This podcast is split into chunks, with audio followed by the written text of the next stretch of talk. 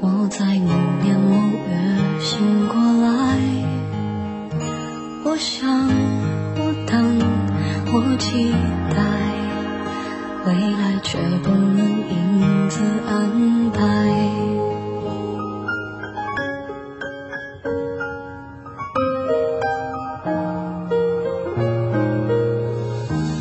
阴天傍晚，车窗外，未来有一个人在等待。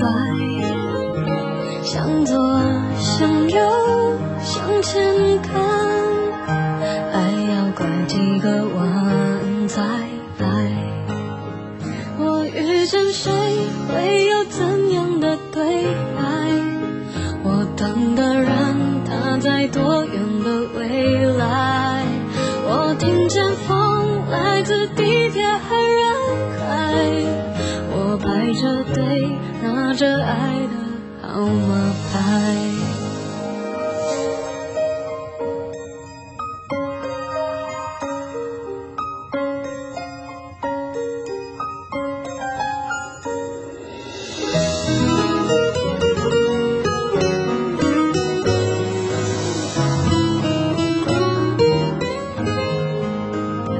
阴天傍晚，车窗外，未来有一个人在等待。向左，向右，向前看，还要拐几个弯才来。我遇见谁，会有怎样的对白？我等的人，他在多远的未来？我听见风来自地铁和人海，我排着队拿着爱的号码牌。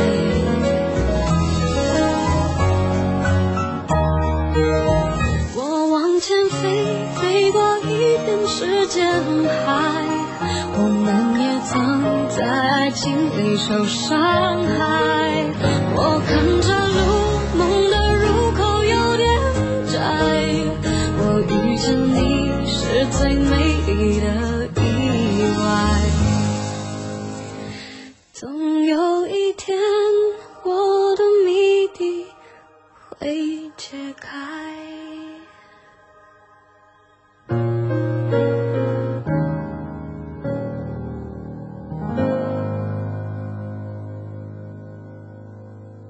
系欢迎欢迎欢迎大家，欢迎大家！ 哎死啦，太太太兴奋啦，真系 啊咁样。呢個開頭都特別啲喎。诶，系啊，系啊，系啊，即系好欢迎大家啦。诶、因为咧，诶、事实上嚟讲咧，就呢、個个诶，喺喺呢個诶點講啊？喺呢個對上嘅诶、誒我哋我哋個應該應該講我哋係過真係音樂台咁耐啦，係咁樣係係係咁咧就我哋我哋嘅總監咧，或者我哋嘅節目部主任咧，或者我哋監製嗯咧，即係都不約而同咧，即係最近講到個都幾好嘅消息俾我聽咁啊係嘛？誒，係咯。啊，就係關於我哋 嘅，關於我哋嘅收聽率啊，哦 同埋呢個聽眾佔有率咁啊，呢個比例咁啊，都都有都有啲表演啊。咁誒誒有啲表現咁啊啊，咁咧就誒誒事實上嚟講咧啊嚇，誒四個字嚟形容哇，係哇，呢無出其 右，得唔得？得唔得？個 係係你用呢四個字嚟形容咧，定係頭先所上我哋三位對上嘅領導嚇咁嚟形容咧？佢哋冇去到咁準。啊，佢哋俾餘地我哋去啊。 係冇錯啦，冇錯啦，咁啊哦就係啦，所以咧就好多謝大家對我哋嘅支持啦。呢個無出其右嘅節目咧，就叫做一些事一些情， 冇講。係啦係啦，係咁樣啊分別有兩位主持啦，Hugo 同埋阿芝，系啦，咁咧就把聲好聽啲嗰個就係 Hugo 啦，咁啊啊咁啊內诶講嘢內容好聽啲嗰個係阿志啦，咁咁樣樣係嘛？得唔得都得唔都得都好我只我只外表嘅啫，我唔要內 在，因為我知道而家好多多膚淺嚟嘅人，真係好多女仔都係咁噶，啊係係嘛？即係你冇計，係你唔啊，想嘅，我唔你迎想合噶呢個，我市亦場決 定，我改變自己嘅啫，我隱藏自己嘅辛優辛點苦，苦改變得。诶都唔辛苦嘅。 嗱，我同你 哦講，點啊？一個有內涵嘅八兩金，同埋一個呃冇內涵嘅金城武，你俾女仔揀揀邊個啦？你唔好玩啲咁大差別得唔得？唔該。好啊，好， 唔揾大差別嘅。哦，咁一個有內涵嘅八兩 金，呢種都離唔開八兩金。同埋一個诶冇內涵嘅成灰哥。 嗱，你話啦，啊都好，我都唔知揀邊個， 係嗱，你唔好話我，我諗女仔揀成灰安多啲，嘛？仲係有安全感嘅八兩金。啊哦咁啊係，威啲係嘛？係咯係咯，自己夠惡啊嘛，係咪先？成本安又又出翻嚟拍戲咯喎，係啊係啊哦，即係身體康復翻下咁樣嗯啊，嗯幾好啊係啦係啦，咁樣。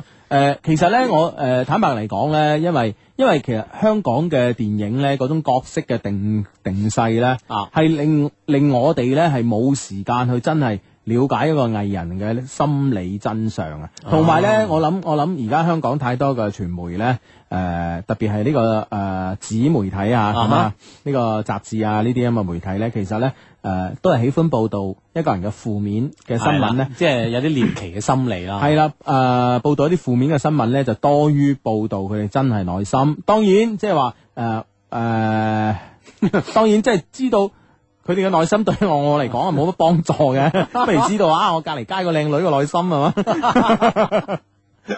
咁啊係，係。但係咧嗰日诶無意中啦，诶、我諗都幾耐啦，之前咁咧就睇過睇過一個诶、呃英達先生主持嘅叫夫妻劇場啊。咁嗰嗰日咧就好特別，咁人哋話明夫妻劇場基本上都係兩公婆打孖上。啊請咗一對嘉賓上嚟噶嘛，系，但嗰日咧嘅嘉賓咧係得成灰安先生一個人，哦咁咧佢咧就喺呢個節目裏边咧講咗好多即係關於佢嘅呢個诶、呃，关于佢嘅呢個病啦，點樣戰勝病魔啦，係啦諸如此類，或者當時嘅心態啦咁樣。哦咁一番嘅说話，诶、另外咧對呢個已經喺我诶、呃印象中好公式化嘅人咧，啊喺诶带嚟咗個一個新嘅視覺啊，另外诶、對佢咧就你話。產生咗一個唔同嘅睇法啦，啊，咁咁但係佢再演壞人，你咪覺得佢唔夠壞啊？係啦，咁作狀都唔係咁嘅你， 咁啊弊啦，好好人噶，平時生活佢，你知唔知啊？係啊，係，啊，話佢俾人踩腳都同人講唔該唔該咁噶嘛， 佢講錯咗咋，冇計，我覺得即係作為一個 artist 呢種嘅形象定位咧，啊冇辦法，你好似葛優係嘛，嗯演夜宴咁都冇計啊。係啦，我係笑你啊，笑你啊！係啊，啊，你想點啊？冇計，我就笑你。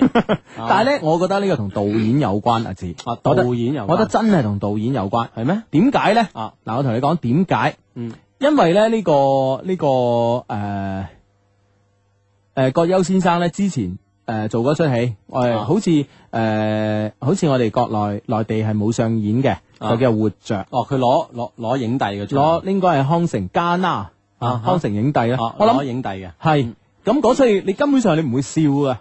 雖然唔係我唔係，我覺得係啊我覺得係導演嘅問題啊，真係導演嘅但係問題。問題我覺得係咁啊。活着之後咧，佢演咗一連串嘅戲咧，嗯哼，都係咁嘅樣噶。嗯哼。哦，咁你突然加影夜宴冇計嘅喎。但係佢已經做活着之前已經做咗編輯部的故事啦嘛，啊，咁即係嗰啲耍片罪啊，嗰啲嗰但啲係嗰問啲啊嘛題呢幾年嘅內地電影嚇風頭火勢，冚冚聲啊嘛。係咁啊，不過冇討論啦，咁樣啊，冇討論啦，啊， 啊，即係人都有兩面人嘅， 都有嚇兩屏面幕嘅前屏幕後啦嚇。嗯嗯啊嗯哈嗯，好，咁咧就節目開始啦呃咁啊節都開始好耐， 講啲冇嚟搭霎嘅人，第一次聽節目，呢兩條友做乜鬼咁 喺度？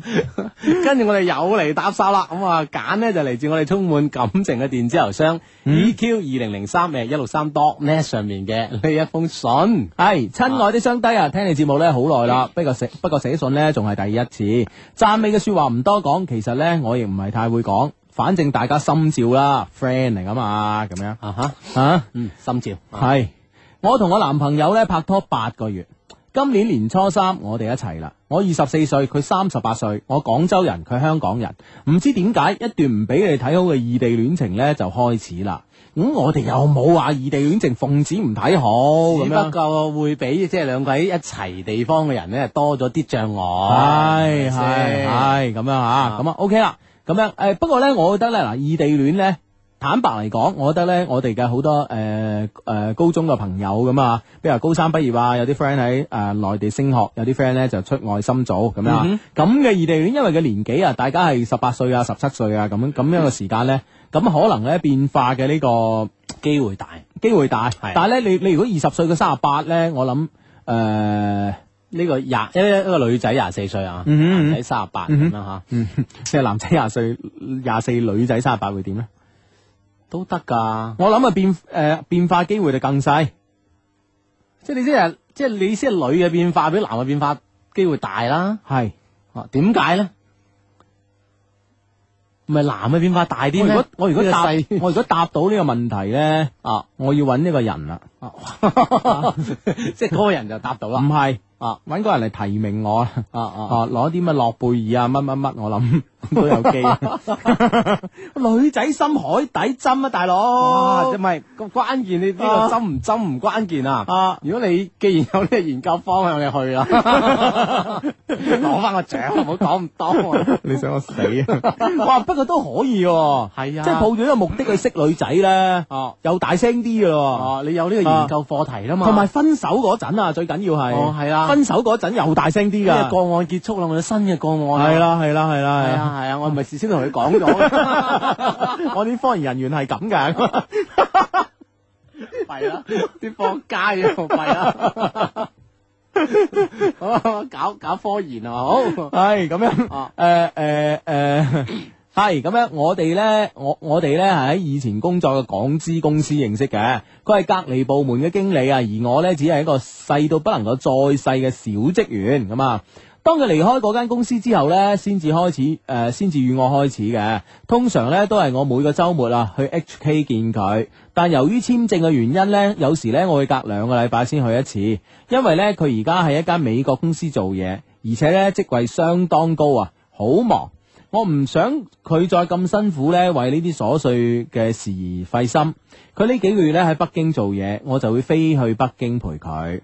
嗯係啊，呢個其實呢個女仔好 free 嘅喎嚇，有邊個唔 free 啫？呢、個世 界啊！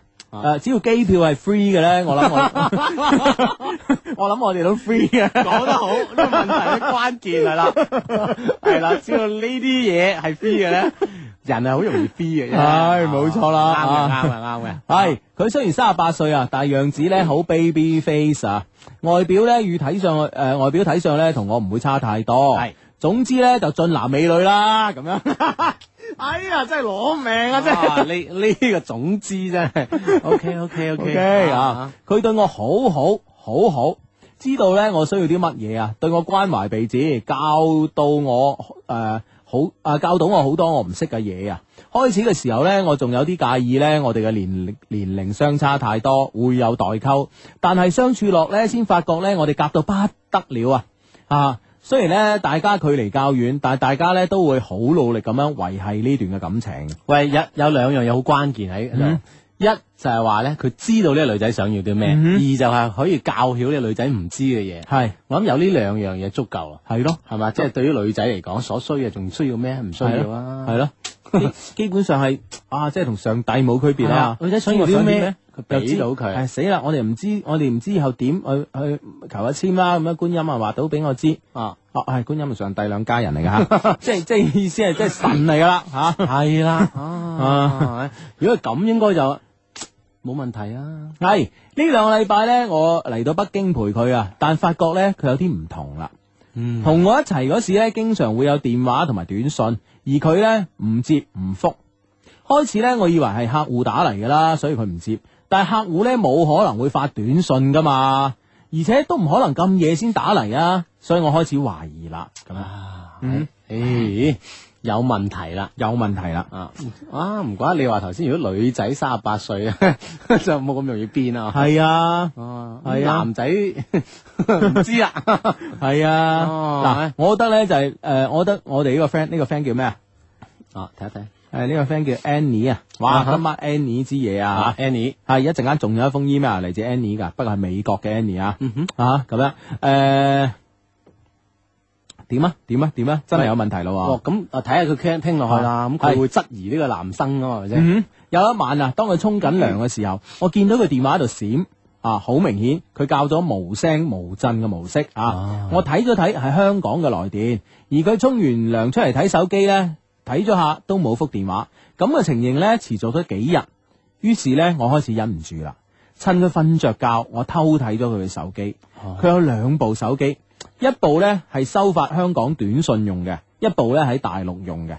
我首先睇咗香港嗰部，令我吃驚嘅係呢，喺喺呢個 inbox 裏邊呢，我睇到咗佢與前女友之前嘅短信。嗯哼，嗯佢就知道係前女友啊，哼，誒、我諗我可能短諗信講咗啊有名噶嘛。即係有比如話名比如話佢叫 Anna，咁你發短信係 Anna 咁啊啊，咁而且之前佢 Amy 咁 Amy 啊嘛，即係之前最緊要呢個男仔交代過嗯哼 Anna 咁係嗯哼佢前女友啊，系冇錯啦，前女友之前嘅短信 啊，由佢哋開始咧到結束嘅所有短信，哇咩手機嚟噶啊？ 短信都有幾支啊？啊啊都唔係好多可能。啊係啊，我發你諗嘢真係，啊原來一此中的啊，梗係 啊，啊真係啊！我相信佢唔係你咯哦，你諗下你短信界女王啊嘛，一日都成 mad 啦，清都清唔清啊！係啊。你個人你真係啊，系咁樣，啊诶诶、誒睇得出咧，佢前女友咧好識氹人歡喜。我從來咧都冇心理準備咧，會睇到到，呃會睇到呢啲嘢噶。我有點呆啦，呢啲嘢咧佢都冇刪除到，證明咧嗰段感情喺佢心目中咧仲有一定嘅份量。但呢個時候咧，我仲可以安慰自己啊，因為咧佢曾經同我講過，佢好愛以前嘅女友，诶、差唔多要結婚啦，嗰、個女仔咧先變心。我可以理解诶、呃一段深刻嘅感情呢係唔可能咁快忘掉嘅。但係呢，我嘅心呢，仲唔知點解，不知不覺咁痛咗起身。啊，即係有啲唔舒服啦，起碼啊嚇。係係係，跟住呢，誒、又睇到咯喎，啊我又睇到呢，佢發俾一個女性朋友 Maggie 嘅 Maggie 嘅曖昧短信。 Maggie 係啦。買買買買 Maggie，係我見見到誒、呃我見過 Maggie 㗎，其實佢二十八歲，相貌各方面都好唔錯嘅香港女仔，未結婚冇拍拖，佢哋識咗大概六七年啦。佢朋友嘅圈中咧都盛傳咧 Maggie 係中意佢嘅，一直喺度等緊佢。但佢話咧 Maggie 咧唔係佢喜歡嘅類型，佢只當佢阿妹，而且咧仲煞有介事咁樣， 曾經當住我面咧話佢哋係兄，佢哋係兄妹情咁樣，啊即係三個人喺一齊嘅時候咧，佢都呢、個男仔咧都為咗俾呢個 呃誒呢、個 Annie 咧就有呢、個。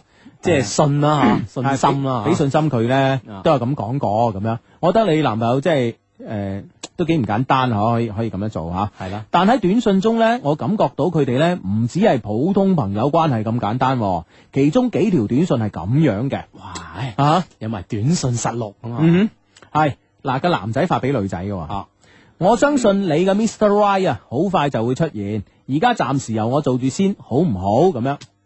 誒啊，Mr. Right，還有嗎？還有吓、嗎跟住呢，就一直想講有 Maggie 呢真好啊！呢、個呢，係我曾經發俾佢嘅，只係呢個名換咗啊啊！跟住呢，就誒、呃 Then I will love you 咁樣，嗯嗯哼嗯哼嗯哼，嗯嗰陣時奶啦啊嚇，係呢啲短信呢，都係呢幾日發嘅。咁嗰個打電話同埋發短信過嚟嘅人呢，應該就係 Maggie 啦。啊，除咗呢啲之外呢，仲俾我發現佢哋呢，準備十一假期呢，去台灣玩。誒系，而佢呢之前同我講係同另一個男人啊，一個一個男性嘅朋友去日本嘅。哇佢好，因為佢之前同我講過，近排壓力太大，放假呢想去台灣或者日本玩，但無奈呢呢兩個地方呢，我自辦啊、我辦自由行簽證呢都比較難，台灣直頭難到不得了啦。誒日本都都幾嚴格，係我覺得啊係，嚇特別係單身女仔添，特別係單身女仔吓、嚇所以呢，我唔可以陪佢去。睇到呢度呢，我嘅眼淚呢，再都忍唔住，一滴一滴咁樣流過不停。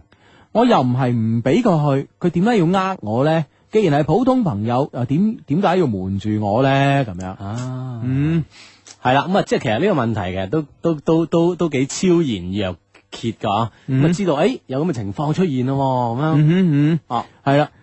嗱，坦白講呢，就係、 呃如果呢，佢話去誒，佢話佢真係同 Maggie 係普通朋友嘅，係咁樣而且去台灣，咁我覺得呢，就係話誒，第一就係話呢個台灣係呢個我哋嘅 Annie 去唔到噶啦，咁啊，咁第二呢，就係話誒，即係費事 Annie 亂咁諗嘢。所以佢就話同一個男性嘅朋友去。係冇錯啦，咁樣啊咁所以咧，我覺得喂咧你咁樣講其實都有道理喎。係啊其，實男仔角度，如果我同話同我同 Maggie 去，嗯哼你就諗三諗四啦，心又揦住揦住痛咁，就單打下我咁，就好唔舒服咁啊！大係家啦，係啦，係啦，啊即係其實呢個係一個善意 嘅方言。係一個善意嘅方言。嗯，咁所以咧就，但係咧問題結合翻佢嗰個短信嗱，特別呢一句，嗯係咪、相信你嘅 Mr. Right 咧好快就會出現？而家暫時由我做住先啦，好唔好咁樣？啊哇！你話呢啲咧幾攞命係啊？啊！嗱，我哋由一個好善意嘅出發點啊，推出呢個善意嘅方言啊，嗯如果唔善意嘅出發點去推出咧，啊，呢個有幾大問題喎又係啊，好，繼續吓。哦啊我好後悔睇咗佢嘅手機啊！我好討厭自己做咗咁咁樣唔道德嘅事情。睇完之後呢，我經常會記起短信個內容啊，心裏邊呢好唔開心，但係呢，表面呢仲要係扮作若無其事咁。哦，即係佢亦都唔又唔好話點樣去問佢啊，係因為偷偷睇睇翻嚟係，啦，因為呢，我唔知應該點做啊。講真啦，同佢一齊嘅時候呢，我經常會有自卑感，因為佢太叻啦，好似各方面呢都好完美，而我呢，只係一個普通到不能夠再普通嘅廣州女仔而已。嗯哼，我覺得呢，我自己配唔起佢，以佢嘅條件呢，可以揾到一個比我好千倍萬倍嘅女仔。我而家好想翻屋企啊，唔想再見到佢，睇見佢嗰副虛偽嘅面孔呢，聽嗰啲可恥嘅謊話呢，我係最唔想嘅。哎呀，佢整個人都全部嬲晒啦喎。嗯嗯啊，徹底推翻以前嘅感覺啦。系啦，系啦，系啦，所以咧就，诶呢件事會點發展呢？啊，一陣間半點報時翻嚟之後呢，再同你繼續。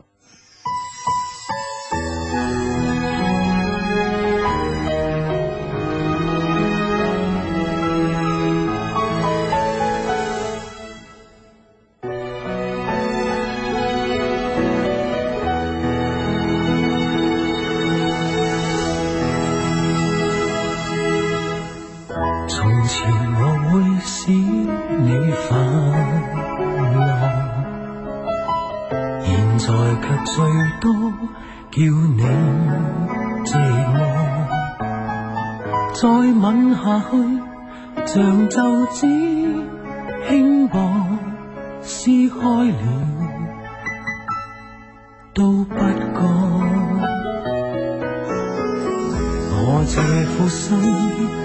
已有預備，隨時有塊玻璃破碎多地，勉強下去，我會憎你，只差那一口氣，不信眼淚。難令失落的面愛下去，難收的覆水，將感情慢慢盪開去。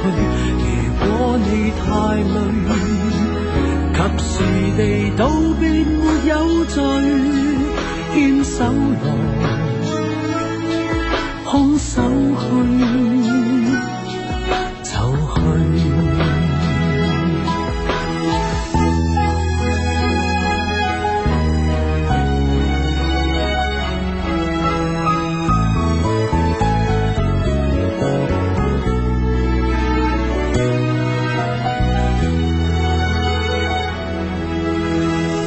我這苦心已有預備，隨時有塊玻璃破碎多地，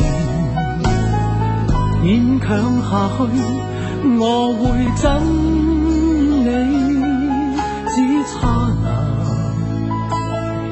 一口氣，不信眼淚能令失落的你愛下去，難收的覆水，將感情慢慢盪開去。如果你太累，及時地道別沒有罪，牽手來，空手去。一起，要許多福氣，或者承受不起，或者懷恨比相愛更合理，即使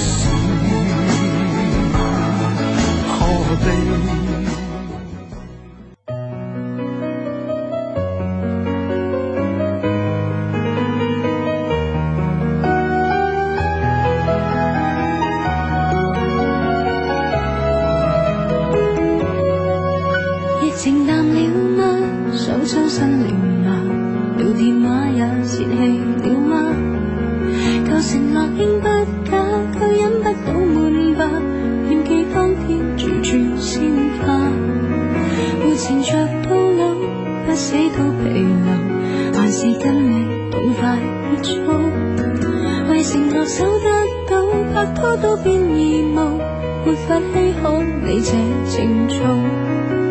去吧，猶豫候了飛走吧，未車上你迷途知返自由，愛換生命拿代價，你真的相信值得嗎？是我太過愛你，願意放生你，無謂你抱着我也這麼的晦氣，我亦算知醜，無謂強迫你，難道要我對着你句句要生要死？就當愛錯了你，就當放生你，無謂你說話裏有這麼多怨氣，我就放開手，無謂再忍你。明白放過你是放過自己，這個道理。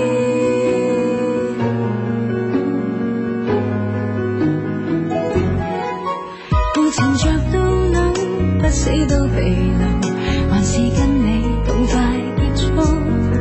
為承諾守得到，拍拖都變義務，沒法稀罕你這情操。去吧，猶豫候了飛走吧，未車上你迷途知返自由，來換失戀那代價，你真的相信值得嗎？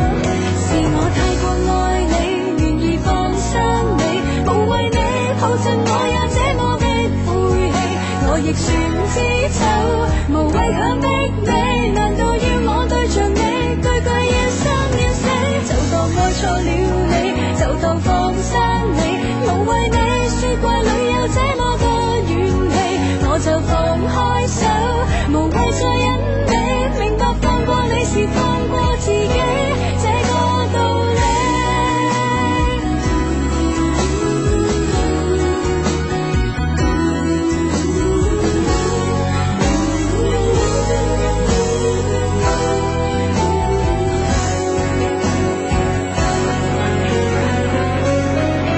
是我太過愛你，願意放生你，無謂你抱着我有這麼的晦氣，我亦算知醜，無謂強迫你，難道要我對着你句句要生要死？就當愛錯了你，就當放生你，無謂你雪櫃裏有這麼多怨氣，我就放開手，無謂再忍你，明白放過你是放過自己，這個道理。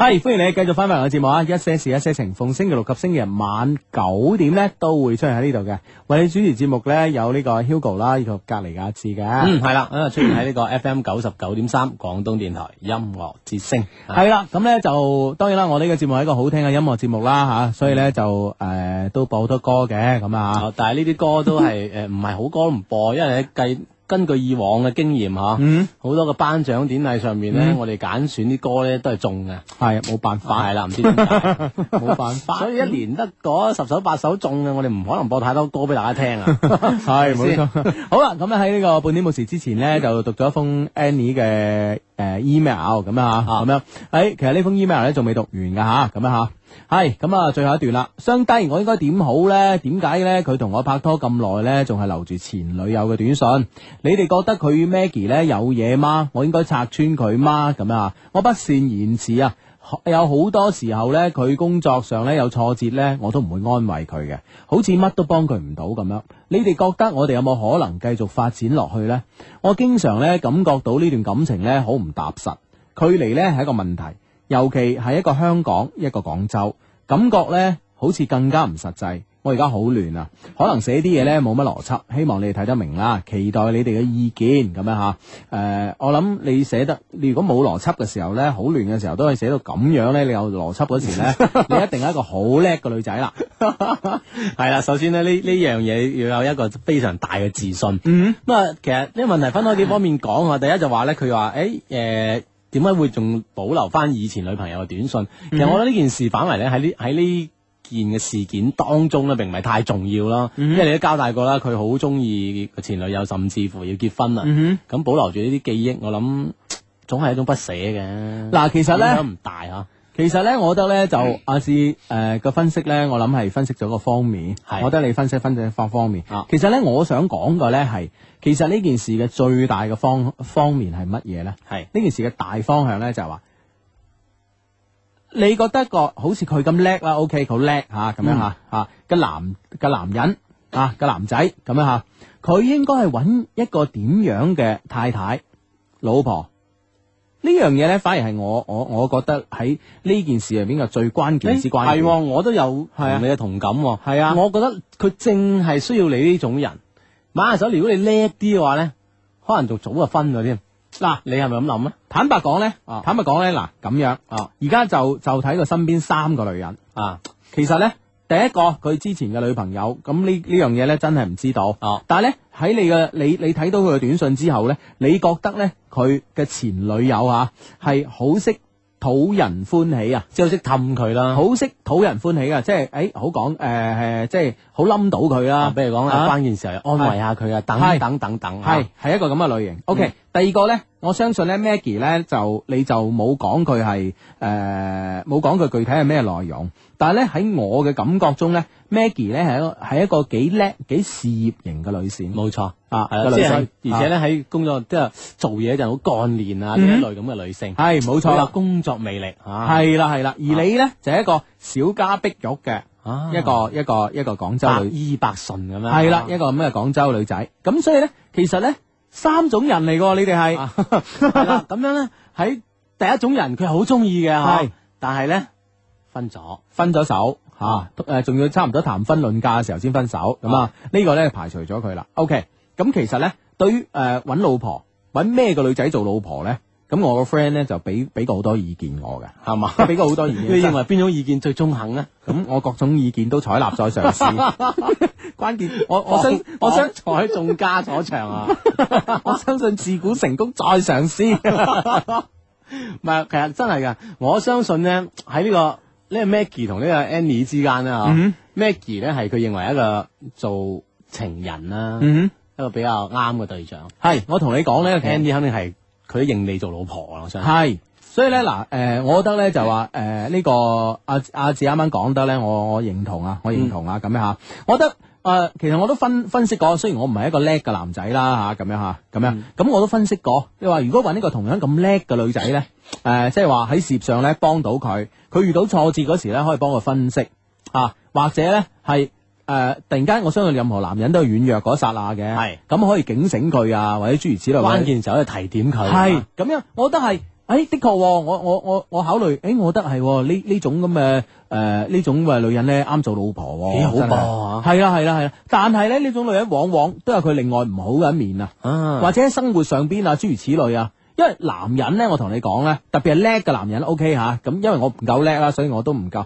叻嘅男人咧，就通常大男人嘅。誒佢封 email 上面都講咗啊，係啊呢個男仔係大男人嚟。系叻嘅人咧都大男人啊，大男人需要咩咧？需要一個對自己嘅自己講嘅嘢言聽計從啊。啊，所有嘢講嘅都係千依百順啊啱嘅真嘅咁樣。系系系系系喜歡一個咁嘅女仔嘅喎，啊係咪先？但問題咧就話，誒當當佢自己即係話，譬如話係有挫折嘅時候咧，咁佢又會諗到。哎呀，呢、個呢、個老婆冇錯，千依百順啊啊，即係呢、個呢、個誒 為我馬首前瞻咁啊嚇啊但問題咧，話喺而家當我當我彷徨無助嘅時候咧，佢幫唔到我啊！佢只能夠睜住一雙水汪汪嘅大眼睛，比我更加彷徨。我掹手仲陪你滴兩滴眼淚咁哦啊樣。系啦，咁我係咪我係咪真係需要呢種咧？咁樣，所以咧呢兩種呢兩種類型咧，其實咧往往咧都係一啲比較叻嘅男男男人啦，吓啊幾難抉擇嘅最矛，盾嘅一 件一個兩方面，嗯邊種好咧吓？係係兩係者都有就好啦咁樣。係啦係啦係哎啦呀，吓我想佢叻佢叻，我想佢唔叻唔 叻，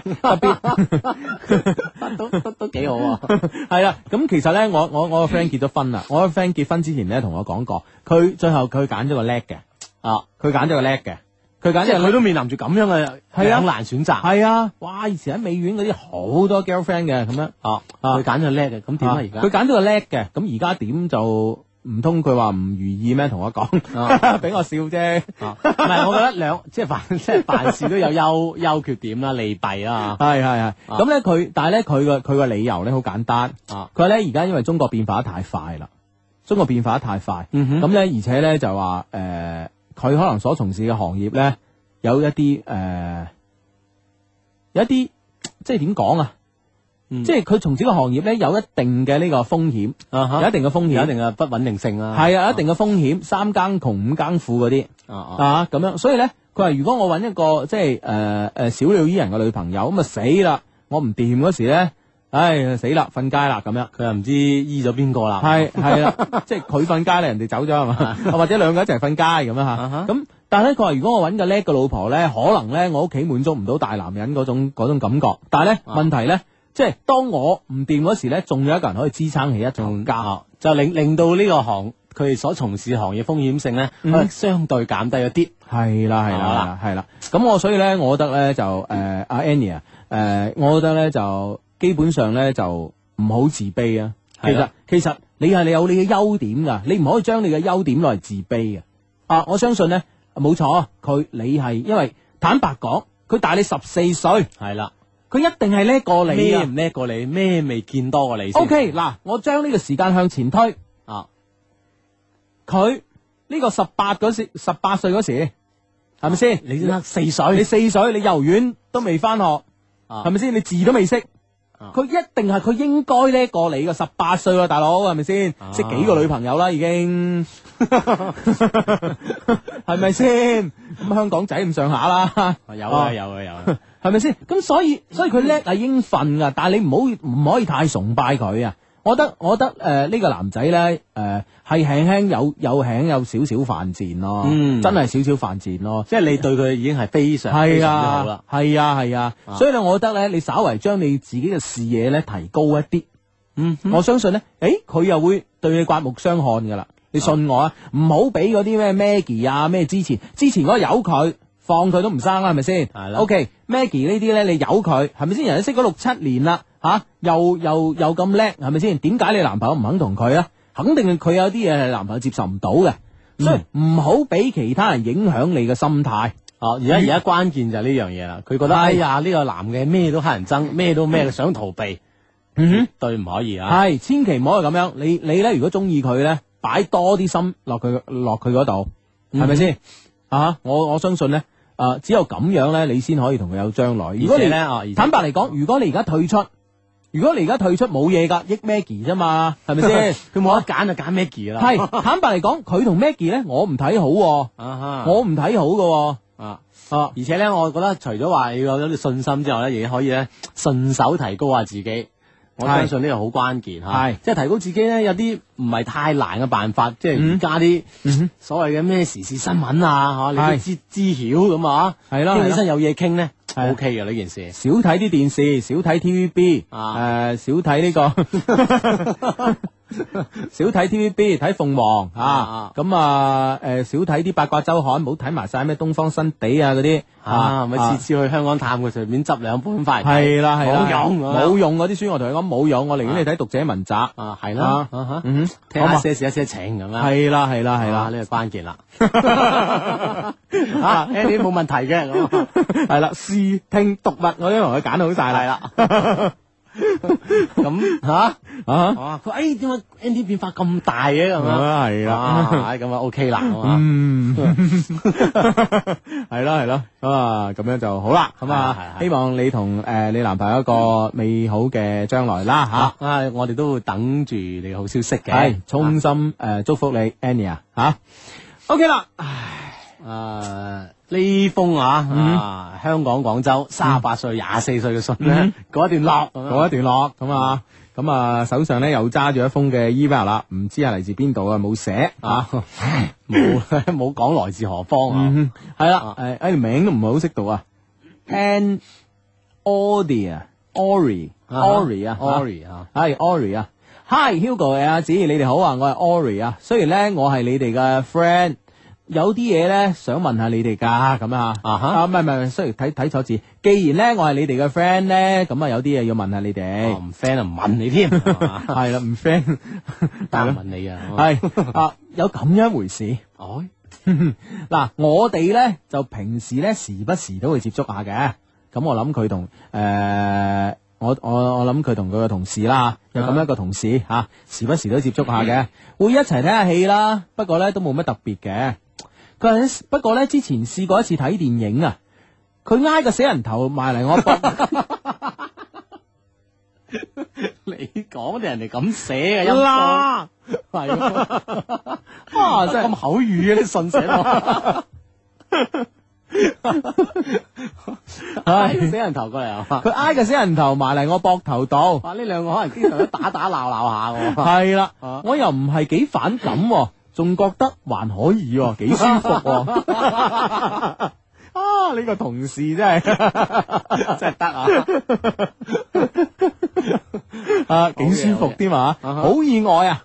诶，佢食咗啖我食緊嘅雪糕添咁啊啊，即係你食緊雪糕啊，佢啊，诶整啖咁樣，整啖埋咬咗，仲記得有一晚落雨啊，好凍啊，靠於是咧我就靠咗落佢背後，哇，好暖啊，咁樣啊。誒，咁样啊，突然間咧嗰陣咧，佢咧就話後悔咧咁樣啊吓，咩意咁思啊咁我問後悔咩啊？咁樣吓啊啊，咁诶跟住咧，對方咧就話後悔冇要到我咧咁樣，我以為後悔冇着衫嘅，係咯，人哋後悔後悔嗰啲啊，大佬唔。係咯？點點點冇要佢係咩意思啦？ 係啦，冇要到我咧咁啊啊，咁咧跟住跟住誒，Ori Ori 啊答佢啦，要你誒做咩嘢啊咁 啊啊，跟住對方咧就挨下都好啊 咁。喂，呢呢兩個人嘅對答都有啲嘢啊！係有啲嘢啊，真 係哦，電影咁啊啊啊啊啊！佢話即係跟住咧，我喺度反省啦，真係唔記得佢幾時話追過我咧吓咁樣。嘛， 係啦，嗰一排之後啊，佢就生日啦。啊，佢好啊，佢專登話俾我聽啊。咁我應唔我應該點樣安排好呢？我總會喺辦公室裏邊呢搜集呢一個人嘅身影，而且呢，佢又時不時呢會喺我夢境裏邊出現啊！死啦！咁我係咪中意咗呢個同事呢？啊， 後悔啦咁啊嘛，係啦，跟住呢，就女追男係咪真係容易啲㗎？咁樣啊？啊，誒、關鍵咧係佢成日都講笑噶，最記得咧佢講過一句啊，誒喺呢一個城市裏邊，我悶，你又 悶，完呢個男仔完全有嘢啊。全得啊呢、個，喂，我諗同佢玩多幾好 玩噶，即係唔好點啊，拍住 先啊，唔好講咁多啊嘛。係咯係咯係咯係咯，哇真係得 喎，真係死人頭啦，挨埋佢添。啊，緊要啊！呢、個男仔好嘢啊！係係，其實點樣咧，我先可以知道佢究竟喺度諗咩咧咁樣。啊，搜集佢身影啊，即係無論點啦，啊，嗯道理上嚟講啦，女仔追男仔應該係二個男仔追女仔好多好多好多嘅，嗯係嘛？係，但係咧問題咧，我覺得咧，你你咧，因為因為我覺得呢個男仔係對你有啲嘢啊。而且好有趣啊！系啊系啊，而且好好過癮啊，好玩啊，真係。哎呀，即係即係揾佢上嚟做節目都得噶喎， 但係上到嚟唔知係咪咁咧？ 但係佢千祈唔好挨佢死人頭萬係。係啦。 哇， 真係幾好玩啊，真係幾好玩啊，真係。喺呢個城市入邊，我悶你又悶，咁點呢？兩個咁悶嘅人，咁啊生日揾啲嘢搞啦。係咯，我誒對落咧就佢生日啦，咁樣我相信咧誒。我唔我我我唔知道你係一個誒點、樣嘅女仔啦吓，咁係樣即係以我公司嘅女仔嚟講咧，咁嗯咧係誒翻工咧着衫咧係誒會係稍為呢、個 行政啲啊，誒辦公啲，即係即係隨便啲嘅都可以係，即係係咪隨便嘅意思即係話唔係唔唔會係着到鬼火咁靚嘅，啊你明唔明白啊啊普通啲，係咪係咪咁嘅意思？係啦係啦係啦。啊咁我諗咧，如果佢生日嘅話咧，你要真係要搞清楚點搞。啊即係如果佢叫一班豬朋狗友嚟唱下呃 K 啊啊，咁咁誒 casual look 咯，我就覺得嚇。啊哈咁如果咧淡然單拖係啦然要，如果單拖出現呢，即係話誒，俾人佢淨係約你兩個撐台腳呢，咁我覺得呢，你嗰晚要俾啲經驗佢啊，啊啊，經驗啊，同埋眼角眉梢呢，帶點風情啊。我使唔使彈彈翻句後 悔咧？彈翻醒佢一句， 係咯，譬如，但係我覺得咧嗰晚咧就即係唔好講呢啲咁挑逗嘅説話，啊因為呢呢啲咁嘅説話咧好流於表面啊。因為平時佢哋互相都都講開啊都係咁聊嚟聊去㗎啦，係咪先？如果嗰晚仲係講呢啲咧，我覺得咧就會反而破壞嘅氣氛。嗯，我覺得嗰晚咧真係誒、呃有有啲即係，我諗我諗我又唔知點教你，但係咧咪認真啲，嗰晚咪要認真啲唔啦。係，我覺得應該有啲風情，啊即係即係我覺得女仔。工程一個普通女仔好難把握噶。得噶，其實好簡單，即係比如話誒誒嗱，我呢個姿勢風，如果係女仔啊，呢 啲如果係女仔啊，啊，即係如果呢個姿勢咬咁樣，輕輕咬下隻手指，係啦，即係即係個手托住腮咧，手指尾擺喺個口入邊用牙齒啊輕輕咁咬下哎呀，，即即係係唔講即衞係生嘅，係啊，即係諸如此類啊，你明唔明 啊啊？係誒、呃但係呢嗰日咧真係，如果係真係你哋撐台腳咧，我諗你要着得誒靚啲啦，係輕即輕係同平時唔同啲嚇。輕輕誒性感少少啦，誒、啊呃手指甲腳指甲咧誒誒最好都整係啲彩同埋執下佢 啦，啊係咯係咯係咯係咯咁樣，即係引下佢咯，你明唔明白？啊如如果哎果嗱眼前一亮，係啦，我同你講啦，如果係佢真係對你有嘢，嗯，佢先會同約你喺佢生日呢個咁重要嘅日子裏邊咧單藥嚟嚇，單約你一個，單拖撐台腳。啊咁呢，其實呢，你俾呢啲表示佢呢，係俾啲好嘅回應佢啊！嗯我相信聰明嘅佢呢，係一定可以 feel 到啲嘢嘅啊，啊！喂，如果集體咧？集體本身咧表示喺佢班豬朋狗友當中咧，係就逼埋台佢身邊啊， 唔係，我覺得扮身份嗱，誒、我覺得集體呢，就反而可以咁樣嗯啊集體呢，有兩種啦，你關鍵你睇佢吃邊一套，啊，一種呢，呢度好遠，好似好孤單咁樣，我見猶憐。啊就等佢咧要啊主動咁係啦將你引去大家焦點中心，係第二種呢，就係、第二種呢，就係喺扮晒呢個扮晒女主人家 系啦，扮晒女主人家啊，刀誒、呃一切蛋糕，噌一聲同我手袋揞把刀拎拎銀把刀出嚟，我有咁唔係，即係白起碼都斟斟酒第誒敬飲啊，我啊即仲係招呼晒大家啊！我仲以為你話砧板都有滲走， 啊，即係招呼晒大家幫佢啊係啦。係係，哇，咁樣即係睇佢係啊，呢兩種咧就睇你受邊種咧，都嗯係啊係都係有效嘅招式啊！嗯哼嗯啊哼，咁我係啊諗就好 perfect 噶啦。係啊，真係趁住呢個生日機會啦，我相信係啊誒、呃我相信唔需要你主動去追佢嘅係啊嚇，同埋咧，我覺得女仔即係如果佢真係咁不解風情嘅話，其實女仔有太多個方法啦。啊，因為叫風情萬種啊嘛，有一種唔得就系啊，太多個方法啦。啦，即係譬如話啊，真係好凍嗯啊咁樣吓，或者哎呀好驚好多車啊咁 樣，都都都我見猶憐嘅。係啊係啊係啊咁樣啊嗱一聲拖住個诶拖住個手，哎呀好多車啊，好難過馬路 啊，我哋不如搭的士啦，過對面街咁。橫掂都唔跳雕啊，O K 嘅。 係啊，咁諸如此類啦吓咁樣咁啊，但係相信我，你兩個人一齊應該幾好玩啊，真嘅。嗯係啦係啦， 係希望咧你哋有一個诶喺呢個生日咧啊，即係啊一鋪搞掂吓。啊！而且最好咧，將你哋好好玩嘅嘢咧，寫 email 俾我哋，等我哋一齊開心下。係咯係咯係咯啊，真係好好咁中好玩啊！真係好中意睇你 email 噶，真 係。再一次講一講我哋充滿感情嘅電子郵箱地址啊，EQ 二零零三誒一六三 dot net 咁樣嚇。嗯咁你誒 mail 俾我哋，等我哋同我哋好多 friend 一齊分享下，嗯開心下都 OK 啊，係咪先？係咯係咯係咯係咯啊，如果係直接咧想誒誒誒俾更多嘅 friend 咧知道你嘅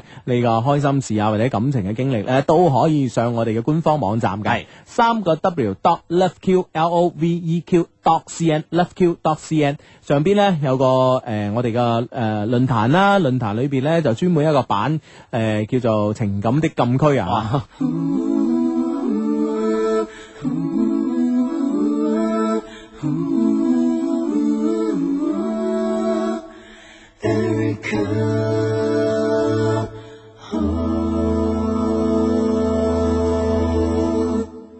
Oh Erica，最尾其實想找一個水泡救生網。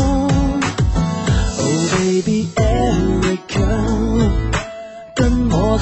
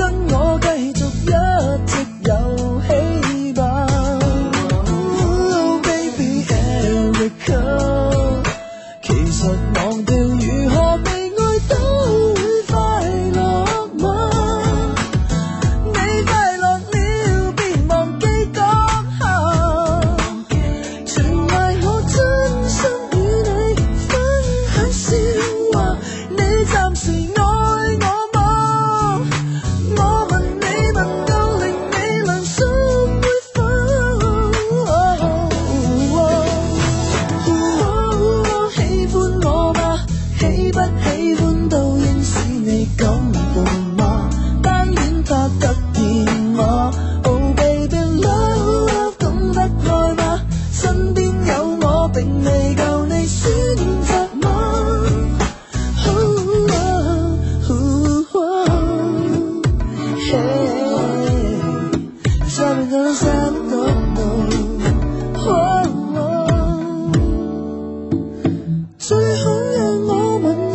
生命中太多角色没法分真假，可以嗎？共你隔多一公分都牽掛，三心兩意實在叫我很害怕。Oh, oh, baby, Erica. Oh, baby, Erica. Oh, baby, Erica.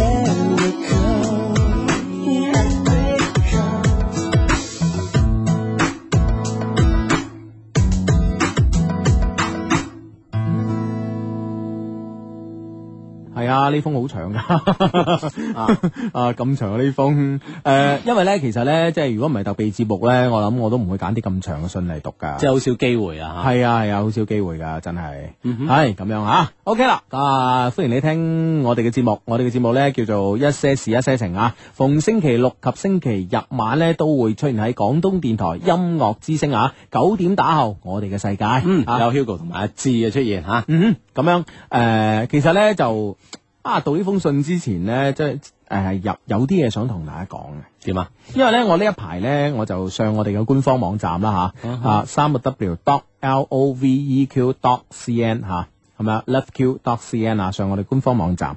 咁咧，我喺論壇裏邊睇到咧，節目討論嘅論壇入邊咧，我睇我睇到好多 friend 咧就係即係誒對我呢個節目咧開始有危機感啦。嗯哼，嗯哼。哦，即係佢從一個 friend 嘅角度上面咧，係講俾我哋聽啊。系啦系啦系啦哦，即係譬如話诶，喂，你做咗三年都係咁咯喎，咁樣诶，可唔可以即係換下其他嘅方式啊啊，？有冇啲新鮮感咧？係哦哎咁樣咁啊嗯嚇有。啲 friend 話請嘉賓啦，咁樣吓，咁其實咧，我我我又唔係唔想請嘉賓，嗯坦白嚟講咧，我哋诶，其實對上嗰幾年咧都有請啲嘉賓嘅。哦，其實都不斷咁樣請過啲，嘗試過啦系系系，啊咁咧，但系咧，可能诶、呃大家诶、呃因為我我哋嘅問題啦，啊因為我哋請啲嘉賓咧，無诶、一般即係影視圈啊，一啊係、就呢個模特界啊。 一係呢個廣播界啊咁樣嘅，係咁佢哋講嘢全部都叻過我哋嘅，嗬，啊搞到雙形見絕我哋 係啊。啊，咁我哋又唔想咁樣情況 出現，即係冇比較好地哋一有比較死 啊嘛，咁係樣就會呃，哎呀，真係露，即係我哋即係意思係咁樣老。嗱你都認老嘅，露晒啲馬腳，哦啊所謂咧就正所謂咧，獻醜不如藏拙， 係咪先？係啦係啦係啦，哦咁啊你話講到打電話啦，我哋都曾經試過喺接下電話啦，結果係衰手尾啊都係。係啦係啦啊咁樣證明我哋駕馭呢個呢個 phone in 節目嘅能力咧。又又相當唔夠高啊嘛係，啦係啦係啦係啦啊，咁有啲 friend 話即係都有其他嘅呢個提議嘅，但係諗嚟諗去咧，其實誒誒我都覺得咧以不變應萬變，因為咧坦白嚟講咧誒，我覺得咧兩個人喺個咪前邊。嗯哼，诶，同、大家咁樣溝通兩個鐘係诶冇任何間斷嘅。係我覺得已本身嚟講咧，我覺得已經係好了不起一件事啊！啊哈啊咁誒，即即係係我成日都會揾呢啲嘢嚟鼓勵下自己，啊即係企喺我哋嘅立場上咧， 嚟鼓勵自己。啊嚟鼓勵自己。 啊但係不過不過咧，期間其實我哋都不斷不過誒、呃可以啊，通過我哋嘅官方網站啦，嗯或者通過我哋 friend 啦，哦不斷了解我哋即係節目反饋翻嚟信息嘅。係哎咁樣吓，咁啊樣。嗯希望我哋會有啲嘅變化，一小嘅改進啦嚇，係慢慢係咁出現喺個節其目當實中，其其實我哋而家有已經有少嘅改進㗎啦，係係啊，即係都進步咗啦。係啊，你唔覺咋？ 因為太少啊。慢慢慢慢感覺得到啦 啊。系，OK 啦，咁咧就诶讲咗一輪之後咧，當然咧又係拎咗一封好長嘅信啦，咁啊，诶呢封信咧同樣啦，啊如诶對上幾封信咁啦，都係嚟自我哋充滿感情嘅電子郵箱，啊我哋充滿感情嘅電子郵箱係 EQ 二零零三 at 一六三 dot net 吓。喺呢個充滿感情嘅電子郵箱上裏邊咧，咁咧我哋可以揾到大家好多對我哋嘅信任，咁啊。Hugo 阿志，Hello，我叫阿 A 啊，咁吓，做咗你啲 friend 咧都有兩年啦，多謝咧你哋呢兩年嚟陪伴我度過寂寞嘅歲月啊！即使係冬天落大雪、寒風刮刮到塊面咧好痛啊！每一次咧聽到你哋嘅聲音咧，都俾我一種親切温暖嘅感覺，就好似咧同緊你哋拍緊拖咁啊！哇，講起身有啲誇張係咪？咁哦 都咁上下啦啊！如果你係女 女嘅就好啦，咁我哋可以試下真係拍拖。 係，但係咧，我的確咧每個禮拜咧都好期待啊！啊，雖然咧有時你哋偷懶唔做節目咧，令我好唔爽咁啊， 唔生氣 啊！啊誒、前排聽到你哋話咧收聽率低咧，搞到俾人鬧咧，令身在芝加哥嘅我咧，因未能及時收聽你哋節目嚟撐你哋嘅場面咧，而感到好唔好意思。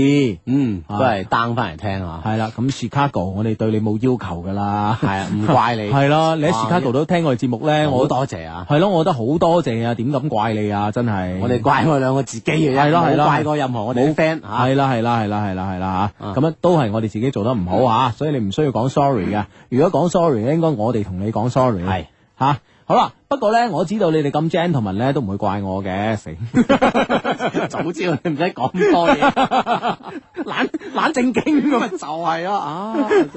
啊，系咁啊，咁啊，因為咧，诶、诶，诶、呃因為咧係你哋嘅 friend 啊，所以咧我有咩都唔诶、誒有咩都唔會收埋收埋，唔同你哋講。讚你嘅说話咧，更加唔可以慳啦。呢一點咧喺我近幾期係我近幾期先發現嘅，就係阿志啦。我發覺佢咧反應快咗好多、喎。哇，係啊欲蓋彌彰啫，之前啊，之前為咗 push 我啊， 係嘛？即係即係诶、誒之前準備拱我出嚟，係啊，啊搏命拍我啊啊，推到咁上下高啊，差唔多啦，係啦，啊拍我拍到紅晒啦，跟住到你啦 啊，，輪都輪啊得我啦。自己拍自己啦，咁啊， 係咁啊，诶诶。誒、我發現反反應快咗好多，而且呢，我好耐都冇聽到佢一次誒、過喺節目度發表咁多言論㗎，係咩？係啊，係咪有一次你做節目佢聽 咗，一個人做嗰次一個人做就啊太多，都係佢把聲音啊。唉，嗯，有進步，加油啊！聽你哋做節目咁耐呢，慢慢呢就學會咗了解你你哋嘅真我性情啊。Hugo 係一個好有義氣嘅人啊，friend 有事呢就義不容辭咁樣去幫忙，而且呢，嗱、真係真係啊！啲人講真話，我零舍欣賞啊，而且。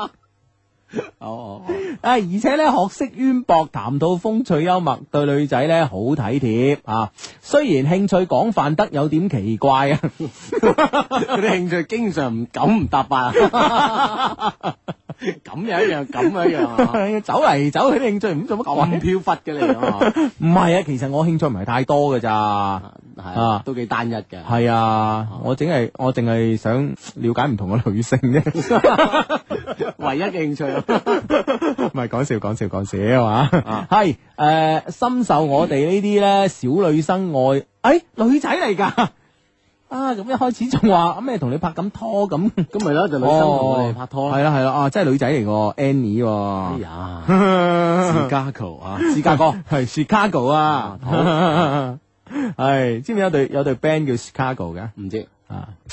你嗰個年代 喎，你嗰個年代啊， 嗱，所以話咧，你嗰個年代啊，嗱，我同你講咧，一個人人哋啱啱先講完我嘅呢個诶诶身上嘅特質啊知識淵博，啊，咁即係話同年代無關。係啦，係嘛？但係的確 係你嗰個年代 啊嘛，你知道你傻，咁你根本上嗱，即係好似 Cream 啊，誒誒 Beatles 啊，誒呢個呢個呢個 Carpenters 啊，呢啲係係一定知噶嘛，係咪先？啊我哋啲咁中意音樂嘅，知知知，係嘛我我知你知啊，啊就唔知 Chicago 係啦係啦，啊咁樣啊，你喂咁你知道最新嘅呢個呢個呢個呢個誒 group 啊，即係唔好話唔好話 band 啦，group 啦，組合啦，啊係咩啊？邊度最新㗎啦？外國。唔知喂，有有最新嘅呢唔個概係，即念咩係你你所知嘅最新啊！哦，哦我所知嘅係最新啊，我諗下，啊我知都好都知好耐噶，近排冇咩知喎啊，你知咩？講啊啊你講啊，講。 我梗知啊哦啦，你講嚟聽下啊傻嘅，睇 MTV 噶 嘛。係喂，MTV 咧係咪有個女主持叫豬豬啊？我前英文名多嘅唔喎，係係啦系係啦啊，我前幾日咧睇呢個《南方都市報》咧，就誒、呃有半版嘅廣告啊就話誒呢個 MTV 搞嘅音樂榜啊啊吓，啊音樂榜咁樣啊嚇，佢一路有播噶，係啦係啦，咁啊咩女美女主持豬豬同你一齊唔知乜乜乜咁樣哦，啊，我咁樣睇咁樣咧，仲要咧嗰個豬豬咧係影嗰個即係嗰個主持啦嚇。即係影埋相出嚟，影相係啦，影埋相出嚟咧，仲要係即係都幾暴露嘅係嘛？啊！咁你要睇下啦，睇下 MTV 嘅音 樂吧啊，你唔識咩？你唔識你識啊下係嘛？ MTV 喺邊度邊度翻工啊中信？MTV 就喺中信翻工㗎。誒廣廣州呢個公司喺中信，啊 哦，識幾 多嘢啊啊得㗎，但係個主持人喺嗰度翻工唔知啊。咁呢啲郵差都識 嘅。 啊我諗主持可能就唔喺度翻工，啊唉，係係係係講講到邊度 啊？講到邊度啊？係誒誒係哦，講到呢一句，深受我哋呢啲小女生愛戴嘅最佳情人啊！啊，後邊就唔使講啦，係嘛？啊後邊有冇批評你啊？ 虽然平時口花花， 平時口花花我唔得批評㗎，我覺得。中啊性我啦，啊中性啦，係啊啊，但我知道咧，佢認真起嚟個樣咧，一定會迷死人咁樣。啊，你估啱咗啊又。誒 誒唔係你關鍵要問啊，經唔經常認真 啊？係啊，從佢平時嘅談吐中咧，我知道咧，佢係對自己個人形象要求都幾高嘅。嗯就算係衣着打扮咧，誒、誒、就算衣着打扮咧，都唔會太挑剔，唔會太挑剔。嗯，咁又點要求高啦？係，咯係咯係咯嗯標。的先要求高嘅喎，道理上啊係嘛？我諗基本上咧啊，就冇人喺直播室做節目咧係着晒一套西裝打晒呔啊嘅，啊 啊嗯冇係咯係啦啊，唔知有冇印象中冇啊？係啦係啦係啦啊咁人哋話你唔挑剔，係咯，所以你你我真係我挑唔係剔，佢個講俾你聽咧，即係你呢種着裝嘅美感咧，嗯係隨手拈來啊，係啦唔刻意。係啊，哇，呢句話係咪仲真咧？ 我我都簡直係現實啊， 現實就係咁樣。哎呀 真係弊啦！系啊系咁样啊，诶诶诶诶，但憑他的氣質啊，同埋帶些少咩叫些少磁性咧啊啊，都算啦，有噶 啦，氣質同埋帶些少磁性嘅聲音啊，我確定咧，就算我蒙住對眼喺街度咧，都肯定認得到佢，而且咧，我個人咧認人哋把聲咧係超準噶。哦所以咧，我決定咧，若然你哋今後咧唔誒，今後咧再誒、呃偷懶唔做節目咧，啊、撐啊、哦，以後咧唔再偷懶做節目，撐到我大學畢業翻嚟咧，我一定去搏你哋啊！哇，即係實搏得到咁話啦，我我哋唔 哋唯有唔講嘢咯。 揞住把口啊！係啦，啊，至於最適合做老公嘅阿志咧。哎呀，我都唔係好識用形容詞嚟形容佢啦，只係知道呢，如果有膽企喺大街上面話俾人聽，佢就係一些事一些情嘅阿志啊，嗯女生呢都會搶住翻佢屋企， 即係佢話我唔夠膽，意思 啊係嗱，跟住人有一句啊，佢好啊，佢好咁樣形容好似有啲怪啊， 啊咁直頭係啊啦，好怪啫嚇。啊因為佢温柔體貼、穩重大方，萬事都會顧及對方感受，加上佢同樣帶有磁性嘅聲音啊，就算我失眠啊，都會好快俾佢氹到瞓翻着，哦絕對係好老公嘅典型啊！我唔怪得咁多人想翻 屋企啊，想俾人氹着覺。啊呢呢有冇問題啊？俾人氹瞓覺係咪俾你？咁冇咩問題啊。係係係，冇乜問題冇問題，冇問題啊啊！！啲社會壓力大，好多人失眠㗎係嘛。係係係咪係先係，即係好多人想去你屋企瞓 覺。啊，如果咁樣講有冇問題 咧？呢個問題好似有啲大咗啦。啊如果你將呢個問題再再延伸一下，啊好多人想俾你氹翻屋企瞓覺， 想翻我屋企俾我氹瞓覺，都唔 啱啊！哎呀，好弊啊！你睇你咩人啊你？ 喂喂，嗰陣一氹住啊！人哋表面就讚你啊，你以為啊？唉，你真係點理解啊？你個人真係 嗱，我哋啲聰明人一聽就知人哋咩回事啊，真係啊完全理解錯誤，我話俾 你仲聽。喺度，仲喺度咩咩，仲喺度沾沾自喜啊！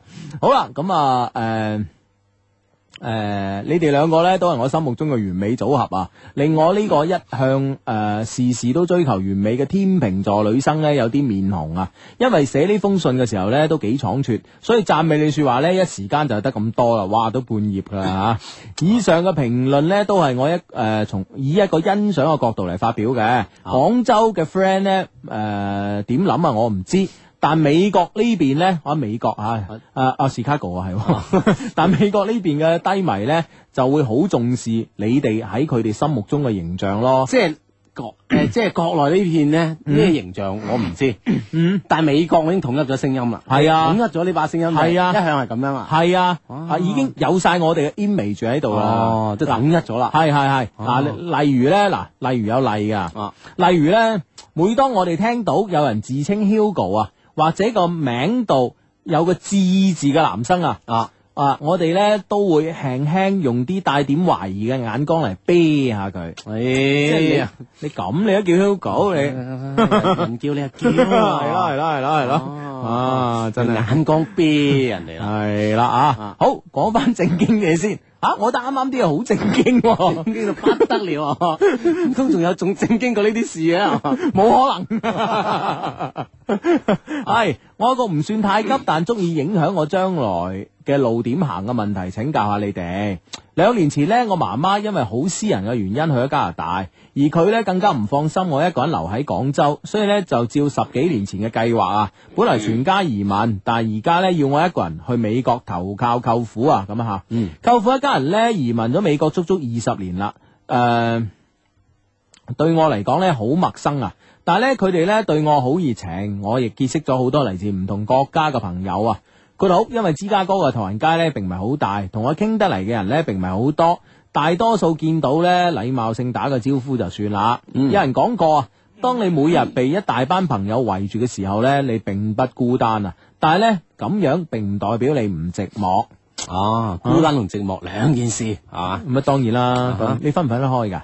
誒，有時都分得開嘅，啊係嘛係？嘛，哦，咁即係個诶个脑嘅咩海綿體仲未有老化啊吓。因為都幾充實下啊，你嘅 人真係系每逢冬天啊落大雪嘅時候呢，本來已經好孤零零嘅我呢，更加覺得寂寞啊。原本呢，我都唔肯去噶，因為呢怕唔適應。但後來呢，因為同時有三段感情纏繞住我啊，令我透不過氣啊。最終都係要當逃兵咁逃到美國去。哇，啊係三段感情嘅，係啊，即係三犀利喺廣州三段感情诶、三段感情纏繞啦，冇計啦咁啊。難以取捨。係啦，做愛的逃兵咁啊吓。唉啊。同時呢，誒、因為同時有三個男仔當時都喜歡我，我最怕選擇噶啦，所以我寧願唔揀嚇，逃避啊嘛，係啦、本來呢都冇咩機會呢要煩到你哋兩位啦，但係呢，最近呢，佢哋又開始誒唔、死心咁揾我哋，話、揾我啦咁樣啊，真係好煩。而且呢，依家大個咗，好多嘢呢都應該親自解決啦，咁拖落去呢，真係唔係辦法。嗯，好係咁嘅嚇，咁樣誒。L 係我嘅前男友啊，咁樣我哋呢，因為一次好偶然诶，好、偶然嘅機會呢，去游水識嘅。佢唔係特別靚仔啊，但係佢性格呢，好吸引，係性格好吸引我嘅雙子座啊，咁樣吓。啊哈，你你咪雙子座啊？相遇哦，你雙魚座啊？咩你人哋人哋仔，你係魚， 啊，咁啊點啊？我人類同動物啫。有餘啊嘛，啊真係咁都唔明嘅。 系咁样啊，啊诶、呃而且咧，我識得人，我識人咧，從來都唔睇外表嘅，咁啊，啊咁啊，唔啱我咁樣啊， 完全唔睇你，撩都唔撩 我一啲你。吸引力都冇晒噶咯，冇啊我就係靠外表揾食噶，而家 真係好弊，完全弊晒， 你話呢種情況弊定係我咁樣講嘢弊啊？都弊，得唔得？都弊好啦啩， 唉死啊！我哋嘅總監聽咗啦，哇！呢兩個人乜咁自戀噶？唉，咁樣啊！诶、我同佢嘅性格咧，好诶，好、相似啊！嗯，一齊嘅時候咧，超開心啊！佢大我四年，好有生意頭腦，好識照顧我。高三臨近啊，诶、佢亦主動陪我揀學校啦，幫诶同幫我分析咧應該讀咩嘅系啦咁吓。因為咧，我從小咧就呃係诶啊從細咧都想做個 fashion designer，而我咧呢方面咧都好敏鋭。佢呢有自己嘅生意嘅，好多時呢都會問我嘅意見嚟決定下個季度呢會流行啲咩色啊。有有住 Hugo 嘅係 friend 就幫嘅精神啊，但呢，佢附住阿志呢猶豫不決嘅性格咁樣。佢講嗰個男仔啊，係啊係啊係啊，啊，咁啊係完美結合啦，係、 揀佢啊 你，系诶、誒我係佢嘅第二任女友啊！我哋開始咗幾個月之後呢，佢就帶我見佢屋企人，哇，都係咁噶，完全係啊啊！哇，而家潮流係咁啊，潮流係咁啊，冇計喎，咁啊樣個人兩個月見家長先，啊！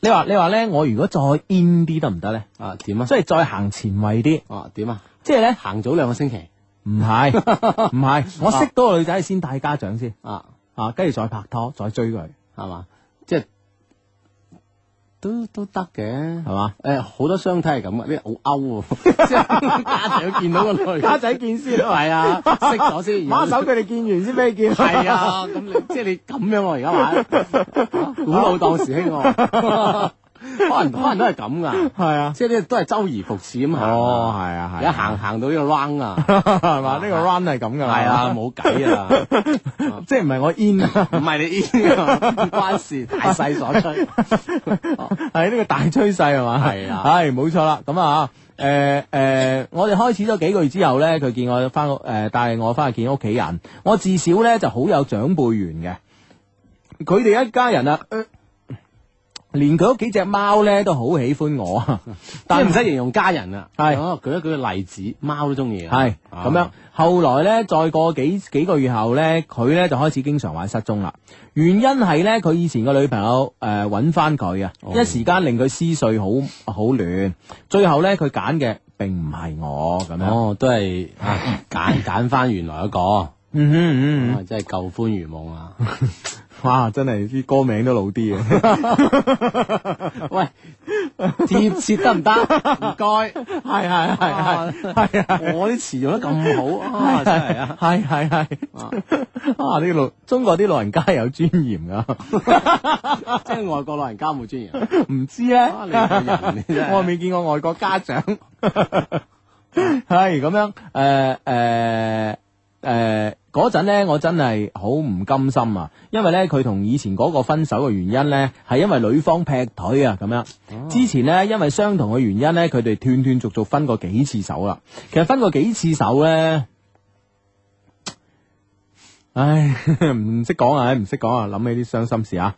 呢啲呢，係佢後來話俾我聽嘅。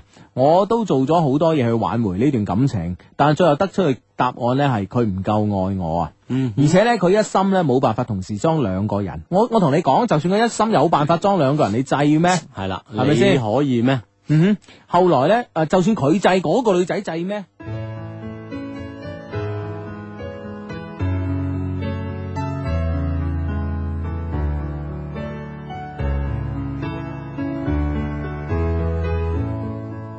塔尖仍舊記得這擁抱極美好，愛有千斤重，重過無涯的鐵路。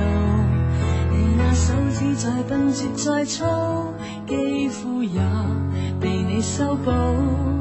從前那一位，永未能做到。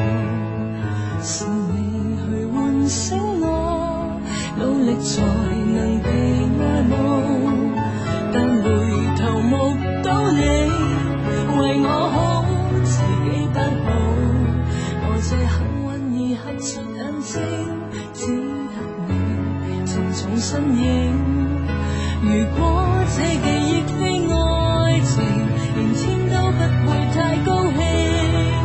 莫非可終身美麗，才值得勾勾手指發誓，對你不知感激敬禮，當你知己才是虛偽。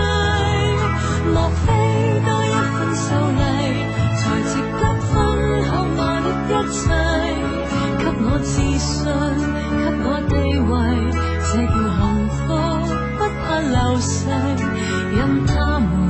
多漂亮，未及你矜貴。 Hãy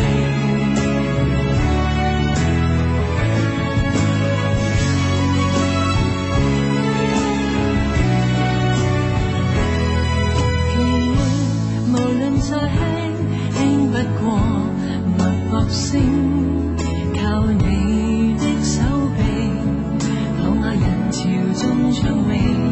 運而幸運到一轉身找得到你，來為我打氣。如果可抱起這愛情，明天都會替我高興。莫非可終身美麗，才值得勾勾手指發誓，對你不止感激敬禮，當你知己才是虛偽。莫非我一份秀麗，才值得分享我的一切？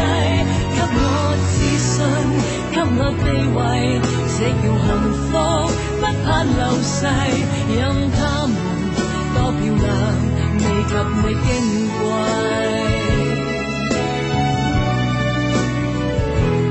貴。因有自信，所以美麗，使我自卑都放低，在半空之中親你，不管盛世。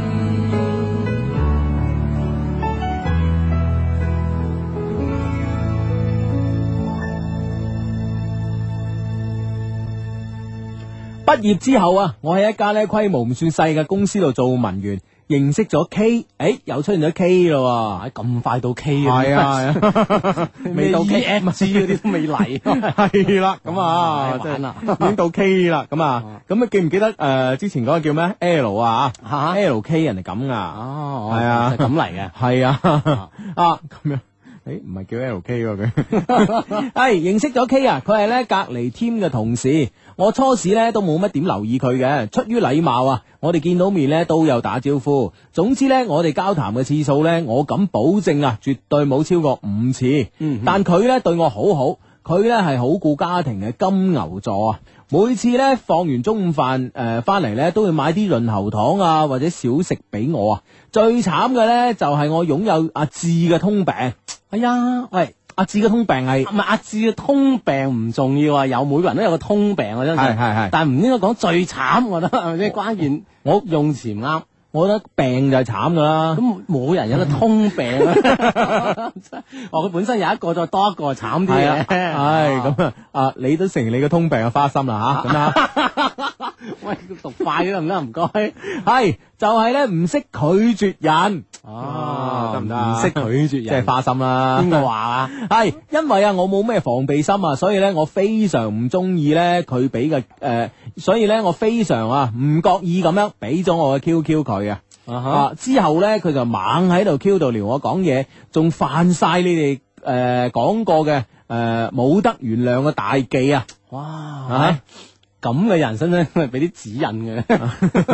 我都唔使啦，呢啲人係咪？啊我覺得呢個人冇，即係如果佢係犯晒大忌嘅咧，我覺得你根本上唔需要提佢喎。我哋啲 friend 阿阿 Annie 係咪先？啊喂，佢會唔會玩另一種極端啊？啊嗯哇！引起你注意啊嘛，講真話係啊！ 嗱，引起咗呢位 friend 嘅注意啊，我覺得已經啊，嗯，好啦，咩大忌咧？第一啊，講情史，佢並冇講到咧，誒、佢以前如何威風。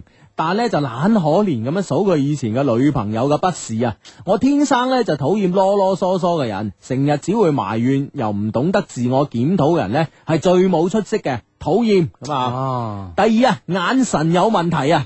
喺 QQ 度睇到，哦係喎係喎，可以視頻嘅話，係啦，眼神有問題。雖然咧你哋提倡過喺辦公室度咧用眼神傳情咧會比較之有效啊，但我從佢嘅眼裏邊咧接收到嘅信息咧話俾我知，佢唔係好 人。喂，呢呢一票否決好緊要喎，係啊嗱嗱，種主觀咁認為你唔係好人，嗱好難扭轉，嗱，點解啊？點解啊哦？因為咧，我總係覺得佢望過嚟嘅時候咧，帶有一點淫啊。哎呀，啊，所以呢啲真係呢啲呢啲你真係好難補救啊呢樣嘢，喂，不過咧，我覺得係咁樣啊。啊點啊我覺得會唔會係你錯怪佢咧？因為咧，我我識嗰啲 friend 咧，就係即係覺得誒、呃戴隱形眼鏡又唔舒服，誒、呃戴眼鏡又唔靚仔，戴戴有近視，所以蒙蒙地眼啊咁，啊啊係啦，跟近視最衰係仲有啲散光啊。哦，只要佢自美窿贏啦，係啦，就哦會啊望遠呢個時候咧就蒙起對眼，你知道啊，係咪先？一蒙起對眼就好似啲即係啲誒香港啲劇集入邊嗰啲咩陳百祥啊、 曾啲曾志偉啊發情嗰時就咁噶嘛，係咪先？哦啊啊哦，咁啊，即係話，如如果有近視咧，呢樣嘢仲可以再商榷。系啦系啦，你要搞清楚人哋呢個原因，就唔好話人哋帶點淫啊哈吓。哦，诶，不過下邊呢句啊，真係又頂唔順喎。係點啊？佢話咧，而且啊，視線咧多數停留喺我個胸部，哇，係會唔會佢矮咧？ 佢平時啊已經係。啊會唔會太身材太嬌人咧？係啊，唔知啦。喂，身材驕人，你唔一定要望㗎成日咁即係盯住係哦嘛哦嗱嗱嗱嗱，知即係意思人哋身材驕人，你就要望噶啦。嗱，唔係我就要望，係嗱一個人咧，即係如果唯一望到嘅地方。 咁你又唔至於嗱一個人嘅優點咧，係你係咪诶即係唔覺意都要望下咧？咁我咁突出嘅優點，係咪先？咁樣你咪多數停留喺呢度，我覺得有問題啦，啊多數係咪先停留又偶爾停留，多停留多啲人唔出奇，係咯係咯太多又唔得，係係啊，不過可能多啲佢都覺咁啊。咯， 唔知啦， 啊啊真係啊！我真係啊，我唔係我以後咧，唔係即係我我以後我知噶啦，字啊點啊我我以前咧，其實真係有啲誒身材驕人嘅呢個女士咧，啊嗯咁即係誒望到啊係喎嚇咁樣嚇，但係咧唔好意思望嘅，再望多啲啊！啊我以後唔同啦，點啊？，以後我有理論基礎啦欣賞佢優點啊！係啦係啦，優點咧唔盼望嘅。 哦，我覺得係唉，雖然咧佢平時都好有禮貌啊，但可能工作嘅關係啩，唉咁樣吓。诶、第三啊，佢嘅身高咧，诶、身高體型咧對我好大威脅啊。诶、即係好高大噶啦，即係我我哋話佢嘅視線平時只係到人哋嘅胸部，呢個哦推翻喎，呢個推翻啫喎，對我好大威脅啊！佢總係借啲意咧走埋嚟扮有重要事情咁樣，同我講埋晒啲無關重要嘅嘢啊！每當佢挨埋嚟嘅時候咧，我都好驚佢會一個唔小心砸親我，因為咧佢起碼有一百八十 cm 啊，七十 kg。而家咧，我最多係得九十誒，得呢個九十斤嚇、啊即係四十五 kg 啦、啊啊哈啊哈一百五十五 cm 啊！你哋話我驚唔驚啊？唉，咁啊，全公司連衛生诶、呃，连搞衛生嘅阿嬸咧都知道佢對我有意思啊！而且咧，佢仲要喺我下任上司，佢仲要係我下任上司嘅內定人選。哎呀啊，喂，即係仲主觀條件又好，客觀條件好，你咪講呢個男 仔犯幾多大忌都好，但係佢有一樣嘢就話，呢個公司嘅輿論壓力已經造成咗咯啊，呢樣冇犯忌喎。啊，真係係嘛啊！咁咧，诶，唔知係人定鬼咧吓 吓。 啊，唉咁即係點啊？咪咪即係如果鬼佬咧，啊一百八十 cm 咧，七十 kg 咧，即係好好常見咯。咁啊係啊，所以咧，我先同你講啲鬼佬咧，先先先中意咧嗰啲湯告老師啊、畢比特嗰啲。唉其實嗰啲算細粒噶嘛。啊，所以係咁啊。係係係。但係下任上司嘅人選呢樣嘢，真係令佢真係幾難逃啊！咁你喺公司做一世咩？同埋上司啫係嘛？department 誒 department head 啫係嘛？大佬哦我一個 department 係咯係咯係啊咯。啊 department head 喎係嘛？啊你話 director 就唔同 啦。真係唔同 嘅。真係唔同啦，嗰啲啊。好啊，仲有一個咧，喂，诶、咦而家出現第三個咯，仲有一個啊，就係我以前嘅同班同學阿 B 啊，佢喺我心目中咧係個好有才華嘅男生。畢業之後咧，佢仲經常趁同學聚會咧揾我傾偈啊，親密無間得咧，令我有種好似同佢已經係男女朋友嘅錯覺咁樣。誒。哇！呢、個高手啊！哇！即係一個男仔可以令女仔有咁樣嘅錯覺嘅話，嗯哼。成功咗一半未啊？喂我覺得得㗎，我覺得誒、呃成功咗百分之幾多咧？幾多個 percent 咧？我覺得就唔緊要。啊但問題咧就係話咧，誒、關鍵係呢個 friend 咧係識得用我哋嗰招啊，啊，即係不求名 啊，係咪先？只求利啊！係不求名分啊！啊，系咪先？係咯，係咯係啦，，我要我要同你係相處到咧，我哋嘅 feel 直頭好似拍拖咁。但係咧，我從來未同你講過我愛你或者我中意你。係啊啊，未明確個雙方嘅身份， 係係係好嘢嗯好嘢啊！嗯嗯哼，系咁啊！畢業後唔係好耐咧，佢就喺一間啊以某歌手 啊，我知邊間啦。嗱，佢呢度有括號，啊不過咧就話唔講得啊，咁我唔講 咧。係诶，誒以某歌手做代言嘅化妝品公司咧，做呢個銷售部經理，哇！一畢業就做到經理喎。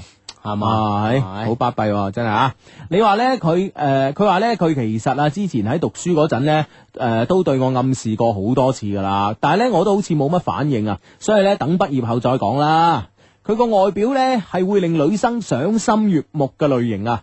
其實咧我知道佢咧誒诶，佢、當時嘅舉動，仲經常關心我。例如呢，當時我嘅數學成績呢，同白痴冇乜分別咁樣吓。嗯，啊，即係當初嗰啲嗰啲感嗯動咧，而家仲歷係歷在目咁樣。係係，啊诶，講起呢個诶，讲起呢個數學白痴呢，啊，我我唔我唔知你有冇睇呢個中央電視台啦，或者我哋啲 friend 有冇睇中央電視台？中央電視台呢，有一個诶、呃主持人叫黃小丫，啊吓吓，係啦。啊哇！即係佢話佢數學成績唔得嘅喎。佢係一個數學白痴嚟嘅。啊吓佢就係數學白痴嚟嘅，佢高考咧第一第一年咧數學數學好似考到唔知十分定廿分，廿分嘛，廿分啊廿分係啦。係啦啊後尾咧竟然揾咗個名師，哦，揾咗個名師教佢咩咧？個名師咧同佢講咧就話就同佢做咗個測驗，跟住同佢講咧，你嘅成績又係即係如果係誒舊年高考呢廿分咧，我覺得個老師都可能改錯卷啦，我覺得咧你七八分到嘅啫，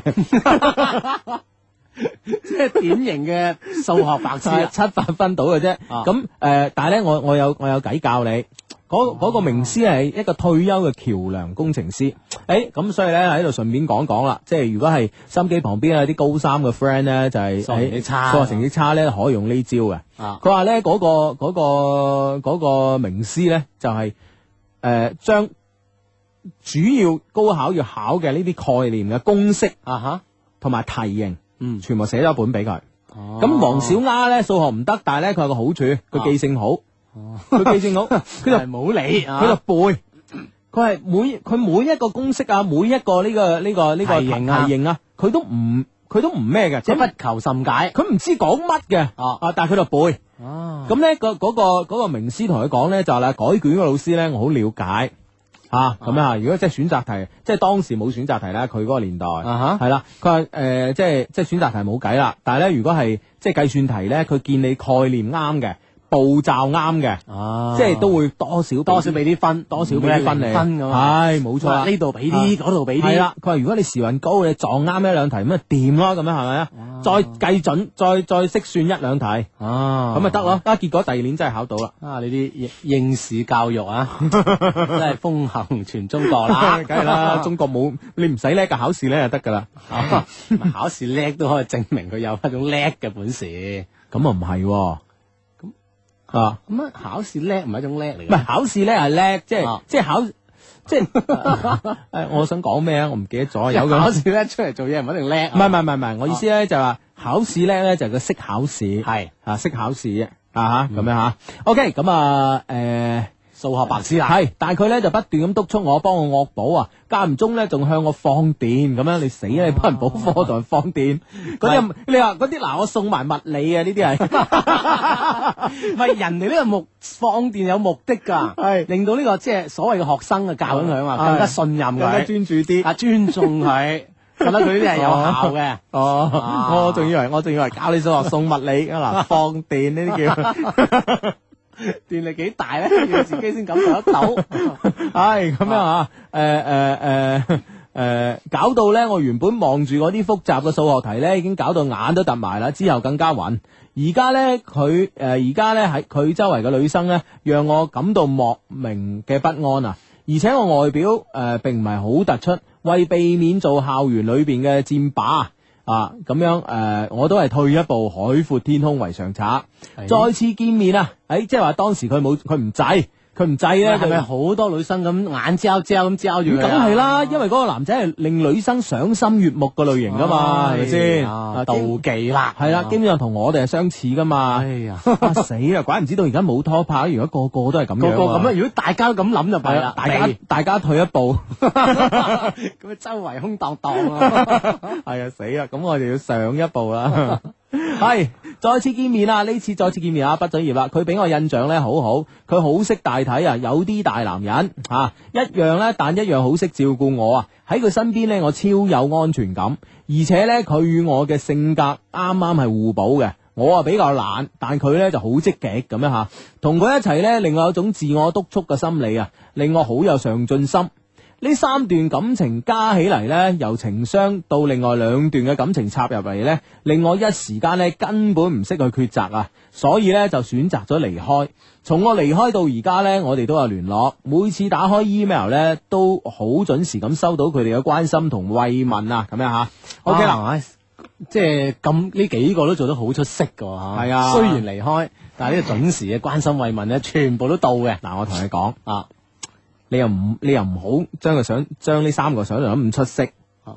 我有個 friend 咧，真事啊點啊點啊點啊點啊我有個 friend，唉死啊，佢都聽嘅啊。 係唔講名係啦，係咪先？ 我好幾個 friend 都係咁嘅，咁樣會唔會好啲咧？係啦係 啦，好好幾嘅 friend 啊係啦，佢唔敢確定係佢啊嘛。啊咁咧，誒佢咧就有一個有一個呢個女朋，佢有個女朋友出咗國咁啊。咁喺佢佢喺國內咧，當然都唔會寂寞啦。係嘛？啊，到國就內其他女仔又進咗一步啦， 佢出咗國之後， 嗰個退咗啦，係嘛啊呢個進咗進咗身邊，敵進我退 啊！ 啊，敵跑我追咁啊啊！咁咧就誒呢個呢個佢女朋友去咗外國，跟住咧佢咧就喺呢度啊，當然唔寂寞啦。但係咧佢每日嘅 email 啊，諸如此類啊，係做到足嘅。哦咁、咁我我後尾同佢講，我哋何必啫，係咪先？咁佢話佢話嗱咁樣，佢話橫掂我而家咧又唔係冇飯食，嗯即係佢佢將女仔比喻成食飯啦，呢、個當然係一個好好唔好嘅比喻啦吓。啊，但我但終於係呃終於原著終於原著啦原畫啊 係啦，佢話我呢度唔係冇嘢食咁啊，嗰度係遠啲，我食唔到咁啊吓。 啊，但係我冇理由即係話有可能係以後翻翻嚟噶嘛，咁啊係咪先？即係目光要長遠啲。係咁，我而家淨係每日都 send 啲 email 俾佢啊，諸如此類，我又唔嘥我時間，唔嘥我錢。啊吓，又對方又咁開心，係咯，佢話可以 keep 得住，keep keep 唔住咪算咯。啊，不你你識啲人係咁啫。我 即係即係呢個 Annie 識啲人就冇咁差係嘛？係啊，我覺得係冇， 即係起碼我覺得無論點啊，呢個禮貌上真係足夠，啊吓係嘛？而需要呢啲嘅。嗯嗯啊嗯，咁我覺得咧就，唉，唔識講啦吓，睇問因人而題異啦嗯睇問題睇問題啊！而家問題嚟啦。第一啊，如今咧 L 揾我，不斷以信件、電話攻勢嚟討好我。佢比以前咧成熟咗好多，但温柔依然咧如故地對我好。嗯，可能咧覺得以前嘅事咧，唉，對我有所歉疚之心啩。佢每個月咧都會寄起好多喺美國買唔到嘅生活必需品俾我，但有啲必需品係買唔到噶咁樣。佢可能係個人嘅習慣使用啦。咁啊係，咁啊係，有啲啊係咯啊。啊！你冇話我我我我有個 friend 咧喺澳洲啊，啊唉話哎呀嗰日即係啊好耐未食過烏即係燉呢個嘅竹絲雞啊，哦，咁樣樣腳雞啊，烏雞啊竹竹絲雞啦係嚇，啦竹絲雞咁樣嚇，啊諗住諗住去買咧，但係鬼佬地方係全部都係買死物噶嘛，啊啊咁啲全部都白雪雪嘅啲雞同啲人一樣咁吓樣，啊最後咧喺寵物 店度買 只買隻翻屋企偷偷劏咁衰啊， 俾人知道拉我 啦，去寵物店買只烏 雞，偷偷地劏哦，佢話攞幾個紙貼貼嚟黏住個嘴，唔俾佢叫。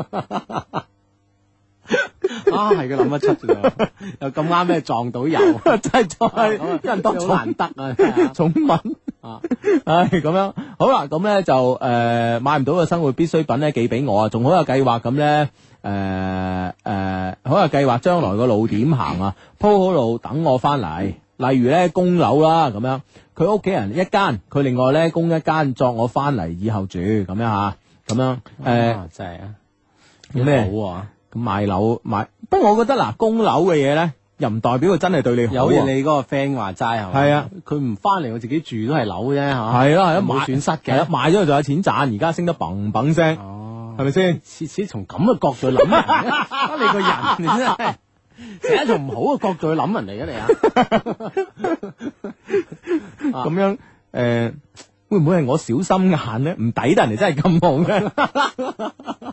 有可能，絕對有可能。 哦，好好好好，以後真人睇好啲吓，咁啊，係咁樣啊！我知道咧，就算我離開咗兩年咧，但我依然未能放低佢。但我更加知道啊，雖然咧我都好開心，亦好感動啊，但係今時今日嘅我咧，絕對唔會好似以前咁樣百分之一百信任佢，最多係七十 percent 啦，咁啊，承諾對我而言咧，等同一切啊。我必須睇定啲咧，再下結論。相低，根據你哋嘅分析，我應該俾機會佢嘛？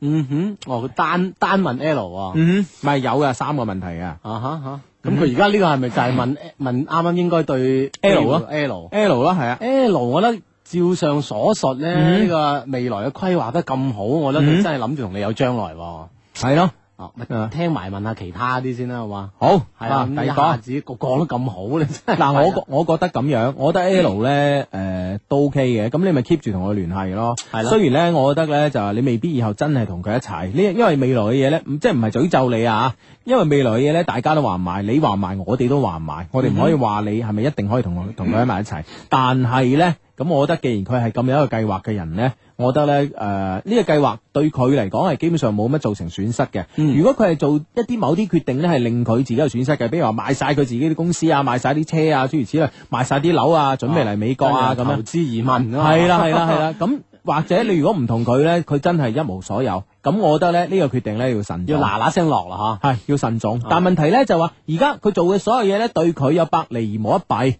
係咪先？嗯啊，明年樓市咧最少仲仲要升百分之十，係咪先？咁啊佢就算今年賣，佢都有錢賺啦，嚇啊！係嘛？ 所以咧就誒 keep 住呢種聯繫咧，應該係冇嗯壞嘅嚇。係冇錯啦啊，OK。咁啊，誒、第二，我畢業翻嚟翻廣州發展好嘛？我對誒、呃對我廣州嘅發展機會大唔大？我而家咧係誒讀緊個專業咧係呢個 marketing 啊，誒同埋呢個誒、fashion 呃 designer of 啊啊誒、marketing 呢個視誒、視覺影影像同埋呢個 fashion designer for business 啊，即係、哦即係即係做生意啦， 做呢個潮流嘅生意啦，咁啊啊咁啊我諗呢個廣州市場哦，仲有應該仲有係仲有呢、個呢、個呢、個呢、個 Mino 咁吓，啊哈而且咧識咗好多從事廣告批發等等嘅朋友啊，將來咧有可能係中美兩邊走，因為咧我唔想安分地畢業後咧就揾份朝九晚五嘅普通文員嚟過一世，而且咧我喺美國生活呢兩年咧令我變得好獨立啊，所有問題都可以自己解決，所以咧我就算最後三個都唔揀咧，我都會以事業為誒、呃重。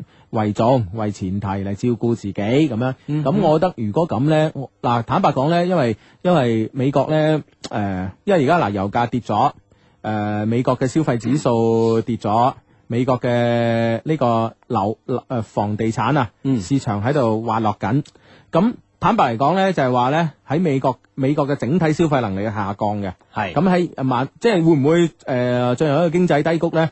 就唔係我哋可以分析得到。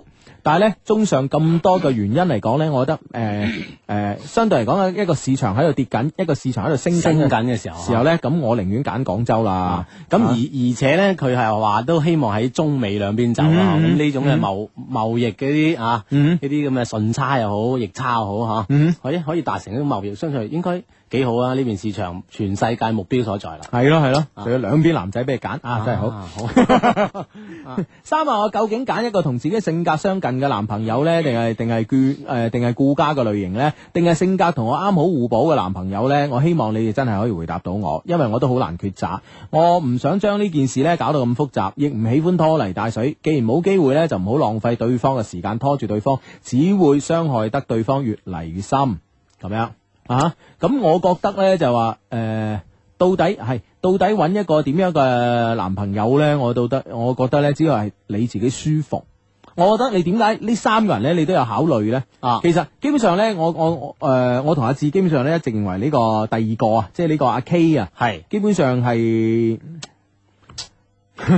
啊，如果真係俾我哋，我哋會 f 咯啊啊，而家就剩翻就係咯 L 同埋 B 啊 B 同埋 B 咁樣係啦係啦，兩個咁選擇。咁我覺得你要相處落，睇下邊個舒服咯。因為我哋都唔可以話啊，揾個顧家嘅好啊，或者揾個同你互補嘅好啊，同你相似嘅嗯好。其實每一種人嘅嘅類型咧，都可以夾夾埋一齊，都可以舒服嘅。嗯係啦，可能仲有再提醒下我哋呢個 friend 呵，可能唔一定咁樣繼續交往係一種拖累對方咯，嗯因為畢竟而家嘅生活同你未來嘅生活可能會有有一個差距啊。係啊，可能要嗰陣你先真正意識到，你嗯萬一翻嚟廣州，真正意識到邊個先係啱你嘅。係冇錯係啊啦唔。係拖累對方嘅嚇，嗯為自己做一個選擇啫。好，三思後行啊吓。